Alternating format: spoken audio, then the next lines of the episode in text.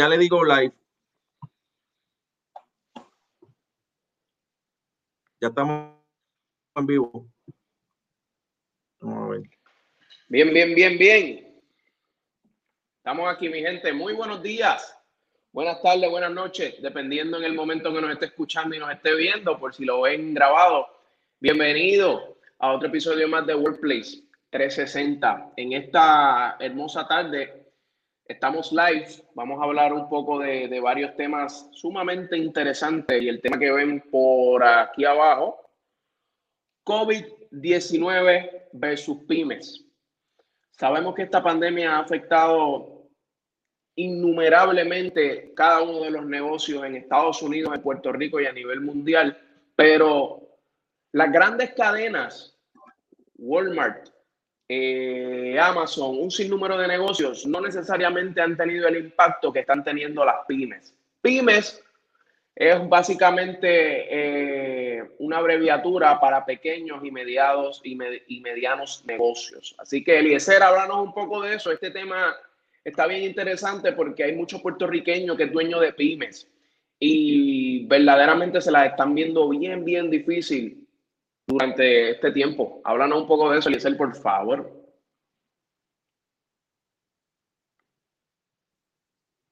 Pues mira, Fénix, saludos a todos los que nos siguen en esta página.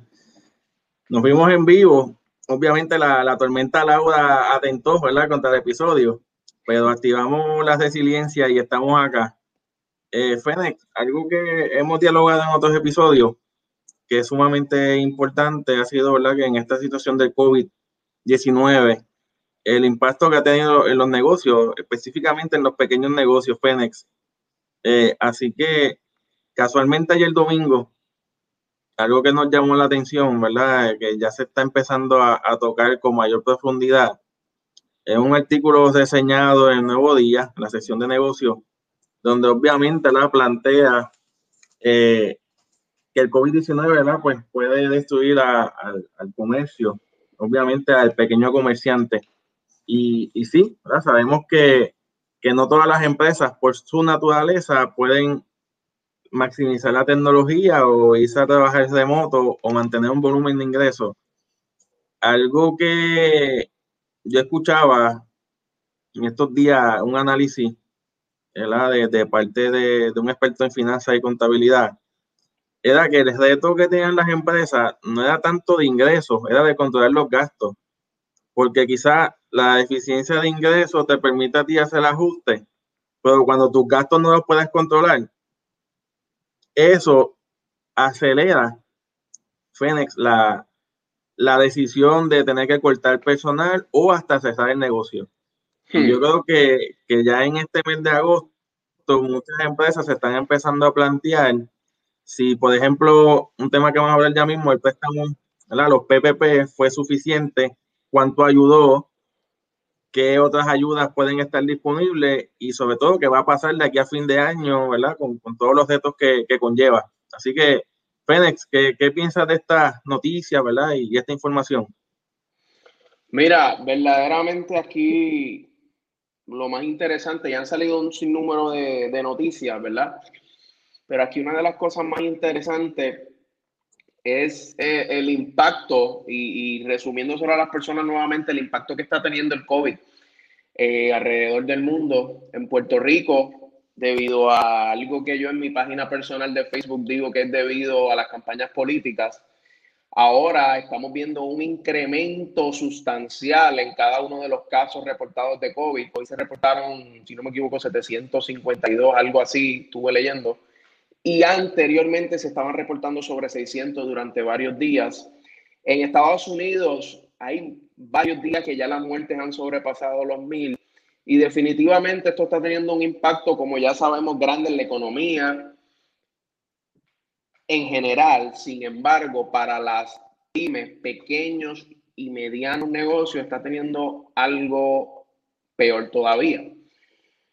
Dentro de, una de las noticias que habían salido, quizás lo voy a contar, ¿verdad? A modo de, eh, de ejemplo, está una persona que es dueña de una tienda de ropa. Como bien sabemos, las tiendas de ropa, específicamente en los malls, ahora mismo pues no necesariamente están vendiendo mucho, Eliezer.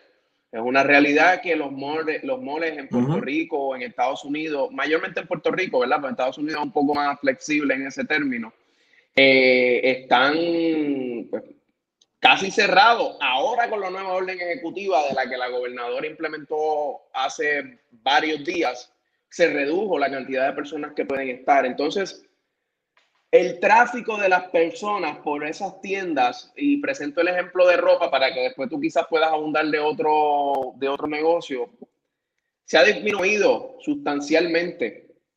Y esto está provocando una presión bastante grande en, dueños de negocio como ese, una tienda de ropa que solamente puede tener uno o dos eh, establecimientos en, en Puerto Rico entero o en Estados Unidos entero. Entonces, lo interesante es que como esas tiendas de ropa no es algo medular ahora mismo, la gente no le está dando necesariamente el interés que le daba antes. Súmale a eso que algo que nosotros hemos hablado, ¿verdad? Eh, un sinnúmero de veces, que es la, la, venta online por internet.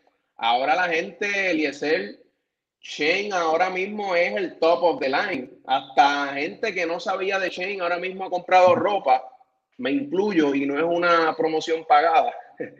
Eh, la gente está buscando hacer sus compras por internet. Mientras menos yo pueda salir de mi casa a, a frecuentar X o Y lugar, ¿verdad? En ese término de ropa, pues menos lo hago. Y el impacto que está teniendo es grave. Dentro de una noticia que salió de alguien de Estados Unidos, la persona estaba diciendo, mira, mis ventas se han reducido increíblemente.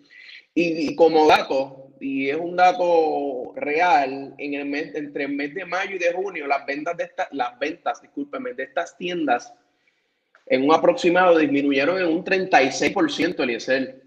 Eso es algo bastante significativo eh, para estos patronos. Sin embargo, durante ese mismo periodo de tiempo, las ventas online aproximadamente aumentaron un 26%. Hay industrias, claro, eso lo, estoy, lo, lo menciono promoviendo la transición hacia venta online. No obstante, esto para industrias que lo pueden hacer. Quizás la, tienda, la, industria de, ropa, la industria de, alimentos, de cierta manera, pues lo puede hacer y decir, pero hay algunas que no. Háblanos de eso un poco, por favor.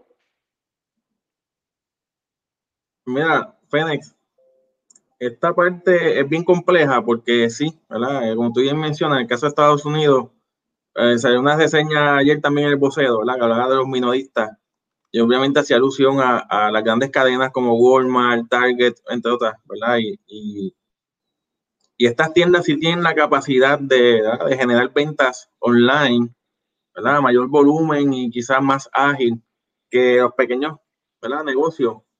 Eh, y eso, pues, representa un reto, ¿verdad? El manejo de tecnología, pero también la otra parte es el empleo, Phoenix.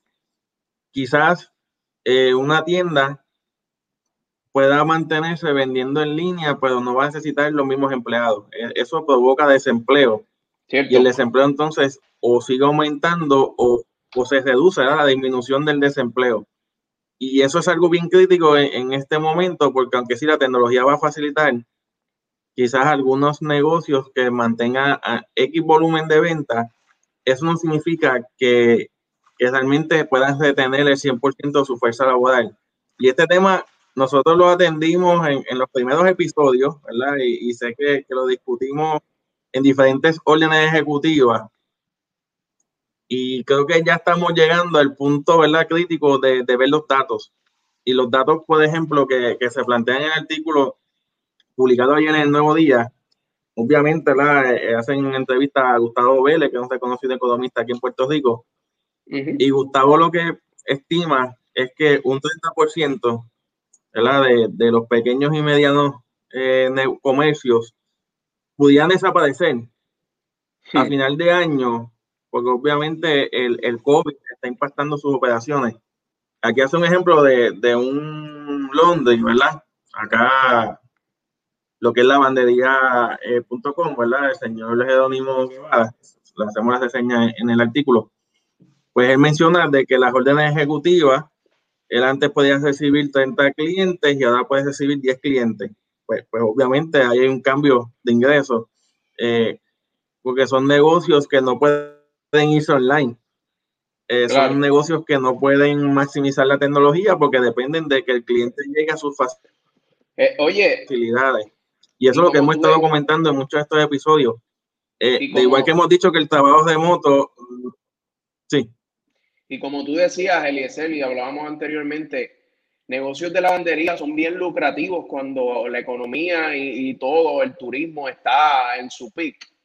Que es bien irónico, ¿verdad? Ver el impacto que está teniendo por esta pandemia. Pues sí, quería solamente abundar en eso. Sí, sí, gracias por la, por la aportación. Es eso, ¿verdad? Ese tipo de negocio cuando la economía está ¿verdad? Corriendo bajo condiciones normales o en tiempos de alta economía, son negocios muy rentables. Básicamente uno de los negocios más rentables. Al tener el turismo paralizado, esta lavandería que está ubicada en calle Luisa, y es lo que se enseña el artículo.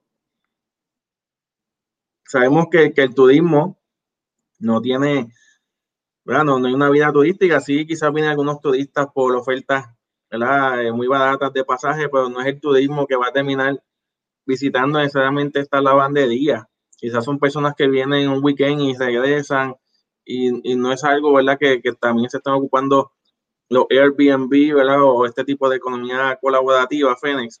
Pero esto va en cadena, en la medida que las órdenes ejecutivas o las restricciones por el COVID, ¿verdad? Porque mucha gente no ha sido responsable, como los políticos, por ejemplo. Empezando por ahí. Otros renglón que son la industria la industria de alimentos, ¿verdad? Lo que son los restaurantes. El artículo también reseña de que 15 mil empleados están en riesgo de la industria de restaurantes de perder sus empleos.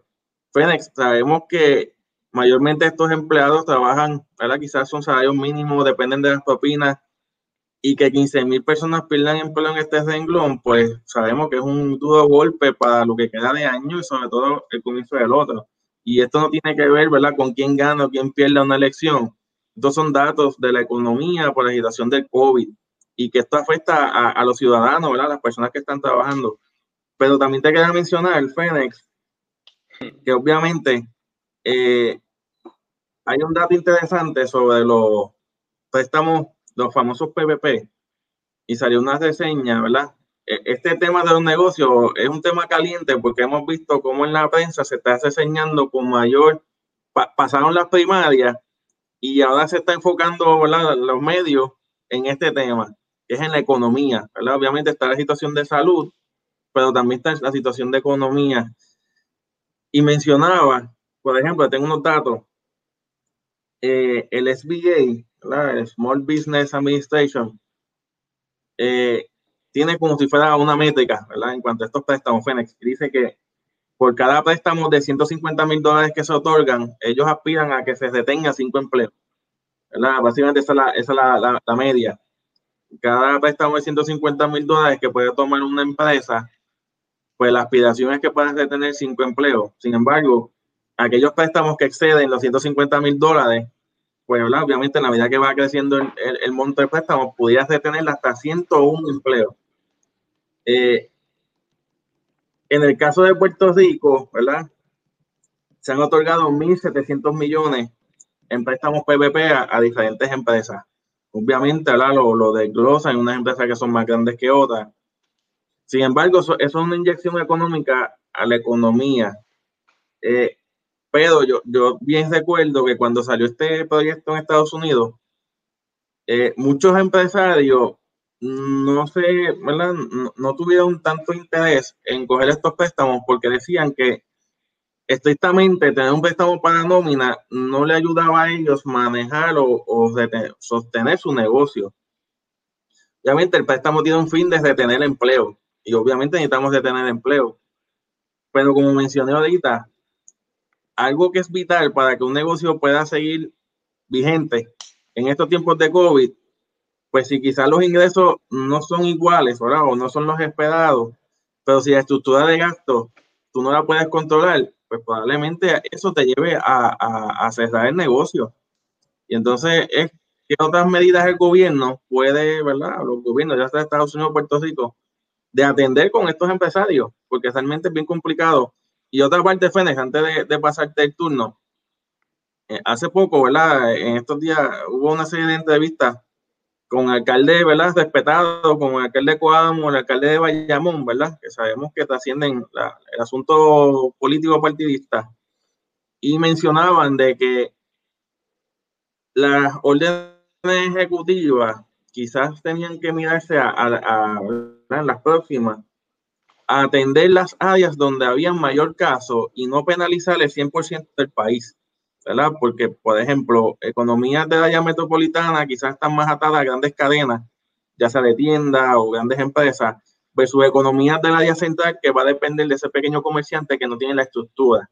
Entonces, la medida que tú cierras todo o, penalizas todo, estás afectando a, a, un sector que le va a tomar más tiempo recuperarse, porque hay menos población, porque hay menos economía, entre otras cosas. Y algo que ha dado resultado en, en, de Estados Unidos o en Europa es que de momento entonces atienden la ciudad, el condado, la provincia, pero no el todo, o sea, no todo el país. Y yo creo que esto es algo que, que a nivel de Task Force económico, Task Force de salud, las organizaciones que agrupan empresarios van a tener que empezar a formular opciones viables, ¿verdad? Sobre este tema, porque la realidad es que se, el riesgo de perder 30% de las pymes es real y esto es mayor que el mismo de acá María. Así que, eh, Fénix, ¿qué, qué, piensas sobre eso? Un perfecto ejemplo de esto que tú me estás diciendo es Mayagüez, Eliezer. Nosotros conocemos que Mayagüez, mayormente en los fines de semana, en, cuando es pleno semestre académico, le llaman un pueblo fantasma, ¿verdad? Por diferentes cosas, porque Mayagüez mayormente, por lo menos es mayormente el área donde está la UPR Mayagüez y el área donde está la, la universidad, pues es un área donde la economía se mueve mayormente por, por, los estudiantes que se hospedan ahí, etcétera, etcétera. Cuando ellos se van, eh, ¿verdad? se van a ir en el fin de semana, pues ahí la economía disminuye. Imagínate ahora que el semestre es un semestre online. Eh, imagínate cómo está ese pueblo. Entonces, no tengo el dato exacto, porque no lo he buscado, pero hay que hacer un análisis, o el gobierno debería hacer un análisis verdaderamente. La cantidad de casos aquí en Mayagüez es suficiente como para hacer un lockdown en la misma magnitud que lo estamos haciendo, un ejemplo, en Bayamón y en San Juan, que se han reportado muchísimos casos. He visto noticias de empresarios de Mayagüez, ya sea de negocios de comida, eh, diferentes bares, etcétera, que han dicho, mira, esto está muerto aquí. ¿Y sabes qué? Probablemente y lamentablemente lo digo, muchos de ellos quizás de, esta pandemia, si esto continúa, no puedan sobrevivir. ¿Por qué? Porque el ISL no hay nada, no hay nada de ingreso, ¿me entiendes? Y esto es eh, economía, o sea, si, si, tú no tienes ingresos en tu empresa, no tienes con qué pagar la nómina. Si no tienes con qué pagar la nómina, tienes que despedir empleados. Y si tienes que despedir empleados, pues no tienes negocio, porque sin empleados no puedes operar. O sea, es un efecto dominó. Entonces, sería interesante, como tú bien dices, um, ver si la próxima orden ejecutiva, que creo que será para septiembre 8 por ahí, eh, ¿qué, va a contener y qué va a decir esa orden ejecutiva? Porque bien sabemos que se han restringido las cosas y probablemente la próxima orden ejecutiva sea incluso igual o, o peor pero la razón y, no, y, la realidad es que no queremos entrar en esto en este, en este capítulo, pero la razón principal de por qué se están despuntando los casos son por las caravanas políticas, tú sabes. En mi red social, en Facebook, he hablado un sinnúmero de veces de eso. estamos en un momento eleccionario y me parece irónico, y lo añado aquí para seguir en el tema, pero me parece irónico que se esté demandando de la población y de cada uno de nosotros, ¿verdad? Un distanciamiento social y diferentes medidas que obviamente, Liesel, nosotros las debemos seguir porque que lo que está en juego es nuestra salud. Y eh, la primaria y la secundaria esté todo el mundo abrazándose, esté todo el mundo besándose. Y entonces, quien paga las consecuencias, Eliezer, quien paga las consecuencias es el pueblo. Y mayormente, además del pueblo, lo pagan las pymes. ¿Por qué? Porque, claro, tú me cierras a mí un negocio y si es un negocio grande como un Walmart, eh, supermercado grande, como le queramos llamar, es un poco distinto. ¿Por qué? Porque van a tener manera de operar. Pero provocar esto en las pymes, o sea, el efecto va a ser eh, adverso en gran manera. Ahora mismo se redujeron la ocupación de los restaurantes a un 25%. Eh, cosa que pues son medidas, ¿verdad? Son medidas que se implementan, pero a fuerza de qué? O sea, yo creo que dicen por ahí que la ley comienza desde la casa y lo primero que debemos hacer es que este año eleccionario, que para Malapata, el cayó el COVID en medio de un año eleccionario, eh, debemos, el, gobierno se debe enfocar y, claro, las campañas políticas y, la política es algo que siempre va a existir y por más que queramos, ¿verdad? Siempre va a estar ahí.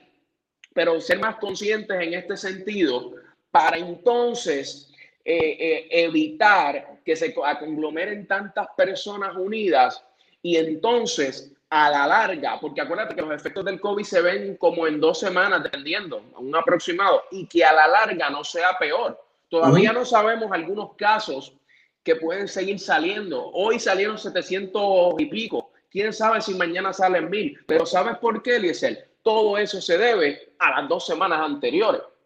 Entonces, si evitamos eso, podemos ayudar eh, en gran manera la economía de Puerto Rico, porque por más que se diga, Eliezer, y por más que se intente, se intente, se intente, la economía se está viendo afectada.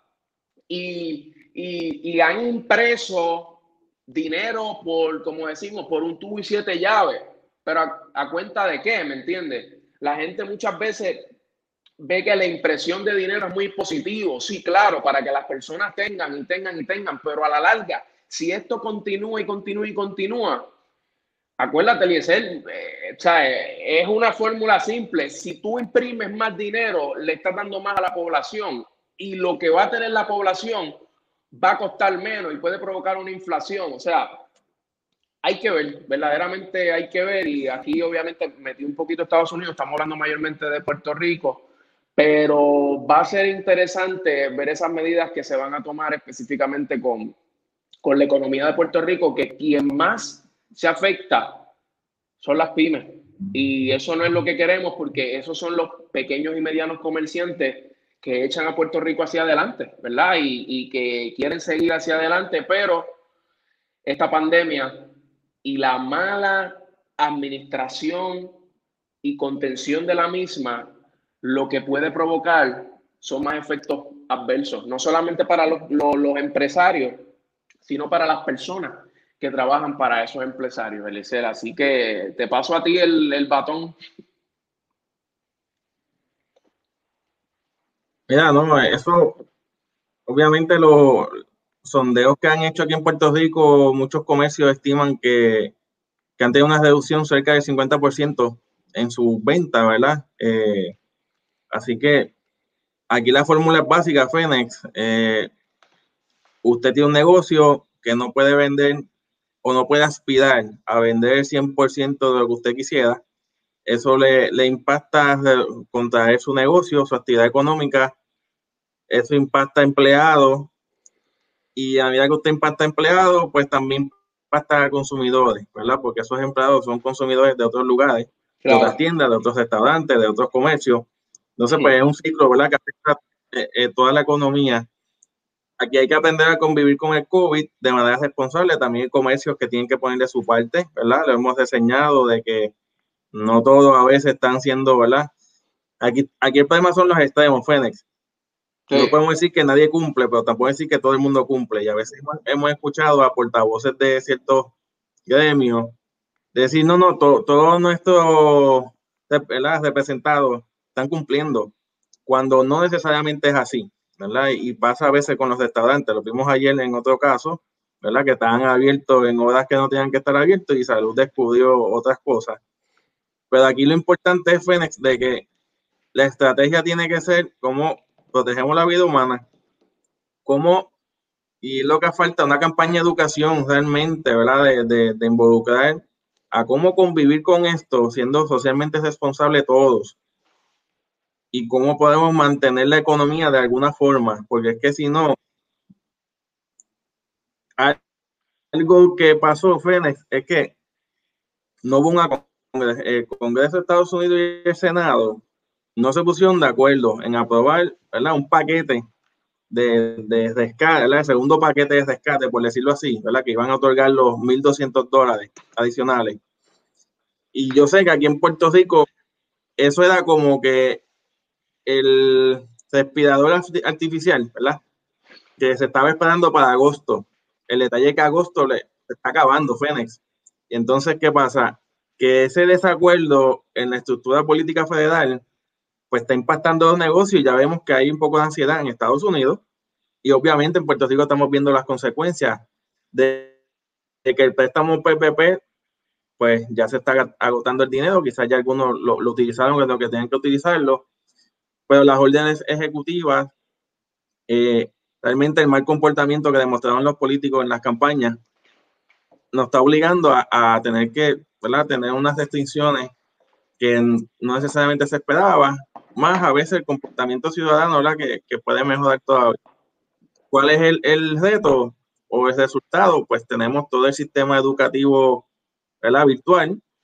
Así que, como tú bien dices, no hay un movimiento económico indirecto desde la cafetería de la esquina, el carrito de hot dog, el Uber, ¿verdad? todo este tipo de cosas, los, los choferes de guagua, eso es otra área, lo, lo, de transportación, no hay niños en las escuelas, así que, ¿verdad? Se, se afecta esa, esa estructura económica que están debajo de, de esas eh, áreas. Aquí lo importante es cómo salvamos a las pymes. Eh, a nivel político, a nivel de salud, a nivel social, a nivel de responsabilidad social y a nivel ciudadano. Cómo seguimos apoyando estos pequeños comercios. Eh, obviamente estamos en medio de una temporada de huracanes bien activa, que cada vez que hay una amenaza de tormenta, pues quizás se decretan cierres por el día que pasa la tormenta o el día antes, el día después. Son días menos de operación. Dios no lo quiera, si tuviésemos un impacto un poco más fuerte de lo que hemos vivido este año, pudiéramos, ¿verdad? Tener mayor problemas con energía eléctrica, que también impacta los negocios, problemas con el, el agua potable, que también impacta los negocios y todo esto resulta de que el sistema económico se puede tornar inoperante, Fénix. Así que yo creo que la, la mayor enseñanza que nos deja el COVID es que tenemos que aprender a, a trabajar en los consensos y en las iniciativas de prevención para una mejor salud. Eh, ¿Complicado en nuestra cultura? Sí, probablemente. Pero la realidad es que cuando vemos los datos hay un riesgo y no deberíamos ¿verdad? permitir que que quizás por no, no intentar estrategias más asertivas perdamos el 30% de los pequeños comercios. Sabemos que no volverían a abrir. O sea, es bien difícil con todos estos cambios. No todos pudiesen decir que el, ah, yo cierro y el año que viene vuelvo y, y mi negocio. Lo vivimos con María, hubo un por ciento que no, no pudo retornar. Así que esto de la pandemia sería, sería más fuerte porque en el caso de un huracán, pues tú vuelves y, y reconstruyes en el caso de la pandemia, pues obviamente es un enemigo eh, silencioso, por decirlo así, eh, y que obviamente cambia los hábitos de consumo o el hábito tradicional del consumidor y, va a haber un por ciento que se mueve la tecnología. Tú dijiste con lo de la cadena chain. Eh, mira, la gente está comprando en línea.